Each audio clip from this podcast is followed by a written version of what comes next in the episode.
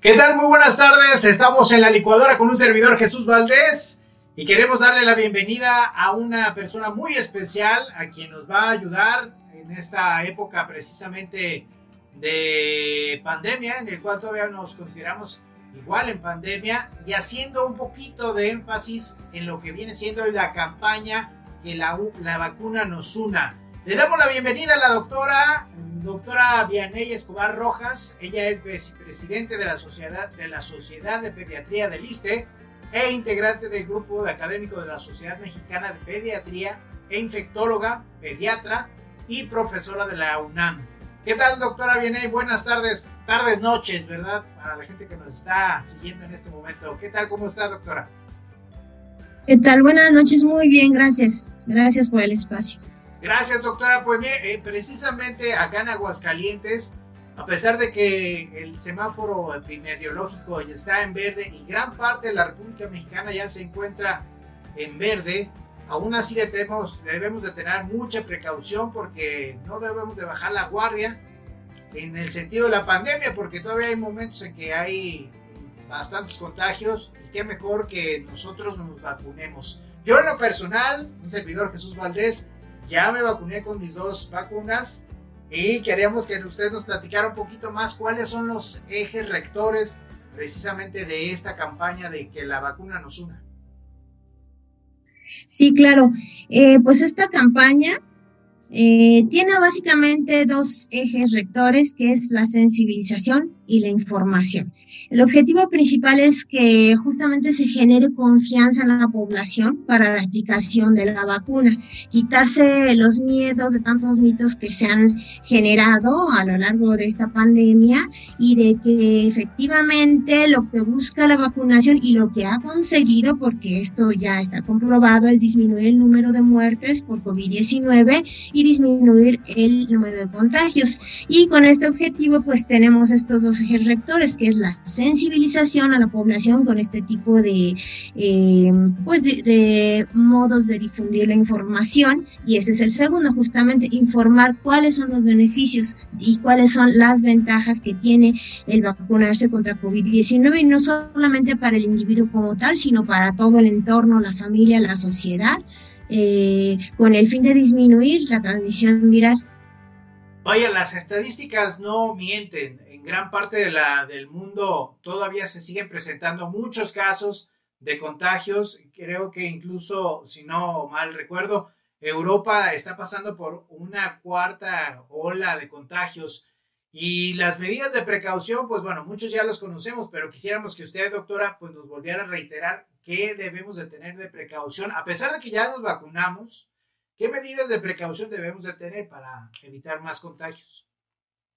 Sí, claro que sí, es bien importante esto que comentas. No podemos bajar la guardia, estamos aprendiendo, seguimos aprendiendo sobre el COVID y eh, no contábamos, por ejemplo, con toda esta serie de mutaciones que ha tenido el virus y las nuevas variantes que surgen. Entonces, a pesar de que eh, logramos mitigar con estas medidas de precaución una ola, pues se viene y otra y otra nueva porque surgen nuevas variantes, ¿no? Entonces, eh, por un lado, sí, la vacunación, pero por otro no nos podemos confiar y hacer mucha énfasis en continuar, uno, con la sana distancia, que eso es imprescindible. El uso del cubrebocas o de la mascarilla, que en realidad ha ayudado no solo a disminuir la, transmisión del COVID, sino que las estadísticas también muestran que, por ejemplo, ha ayudado incluso con los casos de influenza, ¿no? En esta temporada invernal, tan solo con utilizar el cubrebocas, el frecuente lavado de manos con agua y jabón, o si no es posible, pues el uso del, del gel eh, antibacterial. Estas medidas tan simples que de verdad eh, han ayudado por un lado a disminuir la, la transmisión viral y por otro a que se puedan reactivar de manera pues eh, casi, casi normal, ¿verdad? O lo que llamamos la nueva normalidad aquí en nuestro país, nuestras actividades cotidianas que pues eh, deben de, de continuar, ¿no? Debemos seguir adelante y este es un punto bien importante que busca también la campaña que la vacuna nos una, que entre más gente vacunada haya, menor la transmisión viral y más pronto podremos em, renovar nuestras actividades y volver a nuestra, a nuestra vida cotidiana sin olvidar las medidas de precaución. Le acaba de dar usted al clavo precisamente eh, el objetivo de esta campaña es reactivar la economía de nuestro país porque sin duda el año pasado y parte de este año pues se vio afectado muchos giros, tanto empresas grandes, pequeñas, medianas, todo, todo tipo de empresas. Y qué mejor que con, con la conciencia de cada uno de nosotros hagamos la, la conciencia de toda la población ir a vacunarnos, que es tan importante. Veo que ya nuestro país ya se está empezando a hacer la, la vacunación en menores de 16 años de edad tengo bien entendido, ¿verdad? Es, y queremos reforzar ese punto también, me imagino, ¿no? Sí, así es. Eh, en otros países, de hecho, ya autorizado por, las, eh, por los organismos mm, de salud a nivel mundial, ya documentado que hay eficacia y seguridad de la vacuna, pues se, se están aplicando a la población infantil. Aquí en nuestro país, menores de 16 años, únicamente con comorbilidades, eh, por el momento, pero obviamente lo que se espera es que en un plazo corto a mediano, pues ya se pueda em, aplicar en forma masiva, al igual que las otras vacunas que existen en el esquema nacional de vacunación. Ok, doctora. Doctora, otra pregunta. ¿Quiénes encabezan esta campaña de que, nos, que la vacuna nos una? ¿Quiénes son los que encabezan este tipo de campaña?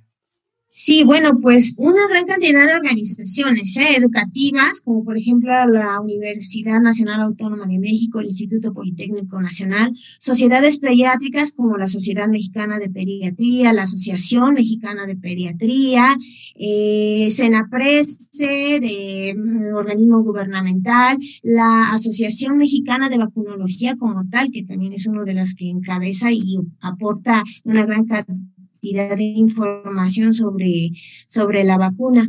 Eh, el Instituto de Salud Pública, entonces sí, sí son muchos organismos que han reunido eh, todos sus conocimientos y todo el apoyo para hacer la difusión de esta campaña porque de verdad es bien, bien importante, es un, es un punto fundamental para disminuir en gran medida la transmisión del virus y bueno, eh, hay que reiterarlo para poder volver a nuestras actividades para reactivar nuestra economía y nuestras actividades eh, sociales. Doctora, incluso quisiéramos que nos platicara usted eh, cómo podemos hacer a la ciudadanía, a toda la población que tenga la confianza de que si se va a vacunar, eh, va a ser una vacuna, vaya, independientemente de la marca que se pueda manejar, es una vacuna que nos va a ayudar, pero que no, no hay que perder en cuenta que al vacunarnos ya nos hacemos inmunes, ¿no? Sí, es bien importante eh, esto que mencionas. Eh, podemos obtener información, pero de páginas que sean confiables. Que la vacuna nos una.org y ahí pueden encontrar la información de todos estos eh, organismos que acabo de mencionar, por ejemplo. Y pues de manera general, recalcar que la vacuna no va a impedir que nos contagiemos. De hecho, la mayoría de las vacunas así funcionan. No impiden que nos contagiemos, pero sí que eh, lo que sí impiden es que enfermemos de manera grave que no tengamos que hospitalizarnos en caso de un nuevo contagio y obviamente esto disminuye en gran medida la mortalidad. Pero justamente por esto, porque el hecho de que estemos vacunados no impide la transmisión del virus, seguimos siendo contagiosos y por eso no debemos olvidar estas medidas de prevención que mencionábamos hace un ratito, ¿no? La mascarilla, el lavado de manos y el distanciamiento.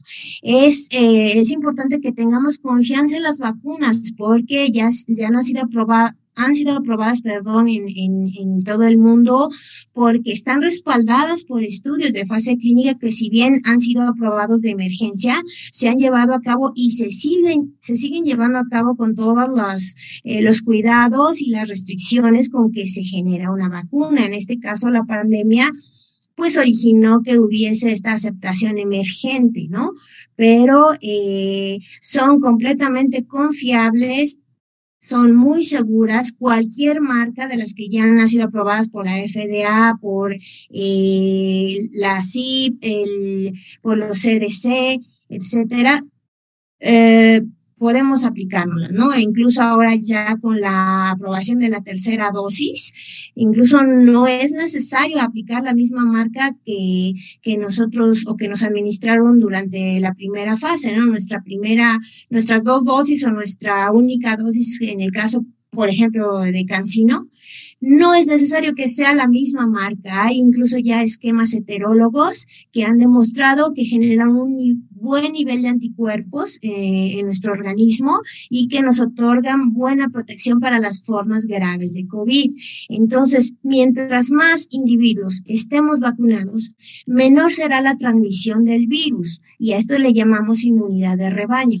Y entre menor transmisión haya del virus a otro organismo, menor posibilidad también va a haber de que se generen nuevas variantes. Entonces, de eso se trata, ¿no? De ganarle a este virus que pues nos ha sorprendido tanto durante estos casi ya dos últimos años y que ha sido tan difícil eh, ya eh, podemos observar que han disminuido los casos en muchos lugares conforme aumenta el porcentaje de vacunación. Sin embargo, como bien lo mencionabas, por ejemplo, ahorita algunos países en Europa, en donde se, ya se generó la nueva variante, la Omicron, es donde ahora están em, teniendo que volver a restricciones muy importantes, como al inicio de la pandemia o como las, o las anteriores. Entonces, es justamente lo que hay que tratar de evitar, ¿no? Que vuelva el círculo a todos los continentes y que eh, sigan surgiendo nuevos cambios o nuevas mutaciones de este virus.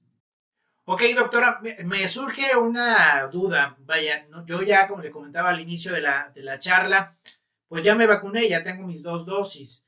Si yo quiero eh, hacer el, reforzarme con la tercera dosis, tengo, voy a decir mi edad, que acá no importa, ¿verdad? 42 años no importa, yo puedo ir y solicitar una, un reforzamiento con la tercera. Ok, bueno, aquí sí intervienen algunas cuestiones de logística, ¿no? Eh, sabemos que, bueno, afortunadamente en nuestro país ya tenemos un buen porcentaje de población vacunada. Existen otros países, eh, principalmente en el continente africano, en donde el porcentaje de vacunación sigue siendo muy bajo porque hay difícil acceso a las vacunas. Se pretende a nivel mundial hacer una distribución un tanto más equitativa de las vacunas disponibles de todas las marcas, eh, pues obviamente para que haya una mejor cobertura mundial. En países como Estados Unidos, por ejemplo, está aprobada la administración de la tercera dosis de, sí, puedo hablar de marcas, ¿verdad? Sí, adelante, sí, sí. Eh, ok, por ejemplo, de Pfizer, de AstraZeneca, eh, con un mínimo de seis meses de haberse aplicado la segunda dosis del, primer esquema. Eh, también ya hay artículos que están reportando la necesidad de una segunda dosis en Cancino, que era de una sola aplicación, o por ejemplo, aplicar otra dosis para la de Janssen, que era una sola aplicación. Eh, esto tiene que ver con la regulación gubernamental. Aquí en México ya se aprobó la aplicación de la tercera dosis, pero en este momento se está dando prioridad a los grupos vulnerables, que en este caso son los mayores de 65 años, mayores de 60 años.